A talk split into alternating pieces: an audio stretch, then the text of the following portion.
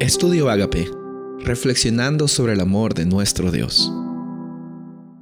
El título de hoy es El valor de la intercesión. Daniel capítulo 9, versículos 17 y 18. Ahora pues, Dios nuestro, oye la oración de tu siervo y sus ruegos, y haz que tu rostro resplandezca sobre tu santuario asolado, por amor del Señor. Inclina, oh Dios mío, tu oído y oye Abre tus ojos y mira nuestras desolaciones y la ciudad sobre la cual es invocado tu nombre, porque no elevamos nuestros ruegos ante ti confiados en nuestras justicias, sino en tus muchas misericordias. Cuando nosotros oramos, estamos comunicándonos con el Rey de Reyes y Señor de Señores. Es algo hermoso saber de que podemos conversar con nuestro Creador y con el Rey de Reyes y Señor de Señores. Pero al mismo tiempo debemos recordar que si tenemos la oportunidad de acceder ante el trono de gracia del Padre Celestial. Es por la eh, intercesión que nosotros recibimos por medio de el sumo sacerdote, quien es Cristo Jesús. No hay nada más hermoso que saber de que hay un Dios que nos ama, hasta el punto de que nos ha dado la oportunidad por medio de Cristo Jesús de nosotros tener vida nueva.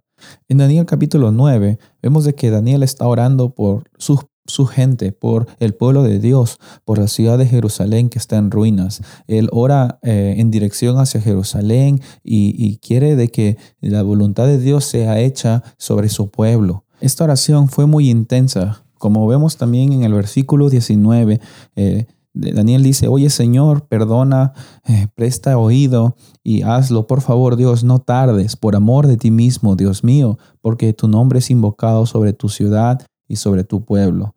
Más que una relación espiritual y la restauración espiritual, Daniel también quería un cambio, quería un cambio histórico, quería un cambio concreto. Su oración se enfoca en la restauración que Dios podía dar para su nación, pero más importante sobre el carácter mismo de Dios siendo vindicado.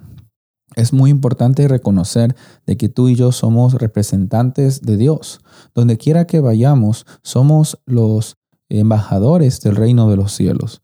Y Daniel como embajador del reino de los cielos en Babilonia y ahora en Medo-Persia, se da cuenta de que sí es cierto que su pueblo se había equivocado, que el pueblo de los hebreos no había seguido a Dios, pero también se da cuenta de que era necesario interceder, era necesario pedir a Dios por sanidad, por perdón, por restauración.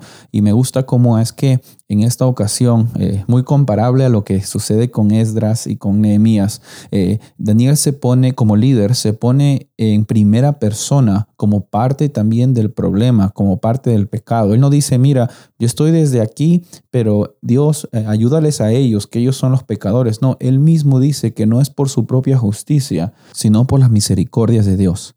Y no es por nuestra justicia que nosotros estamos donde estamos, es por la misericordia de un Dios que permite que nosotros tengamos vida hoy.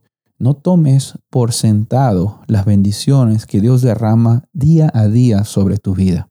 Y recuerda de que Daniel tuvo momentos fáciles, momentos difíciles, pero en todo momento siempre se dedicó a ser un embajador del reino de los cielos para que todas las personas conozcan de que Dios es un Dios real. Y al mismo tiempo él también se identificaba con los problemas que estaba pasando el pueblo. Él no se desentendía de la situación, sino él se incluía en el problema y él también imploraba a nombre de todo el pueblo de Jerusalén, el pueblo de los judíos, imploraba por el perdón de Dios.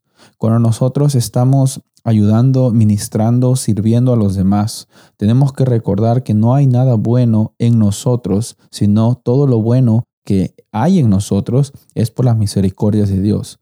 Y cuando nosotros estamos intercediendo, cuando nosotros estamos ministrando a otras personas con lo mucho o poco que Dios nos da, tenemos que recordar que no es por nosotros, sino es que nosotros estamos llamados a ser canales de las bendiciones de Dios, en el cual nosotros como instrumentos podamos demostrar de que hay un Dios real, hay un Dios amoroso, hay un Dios que salva.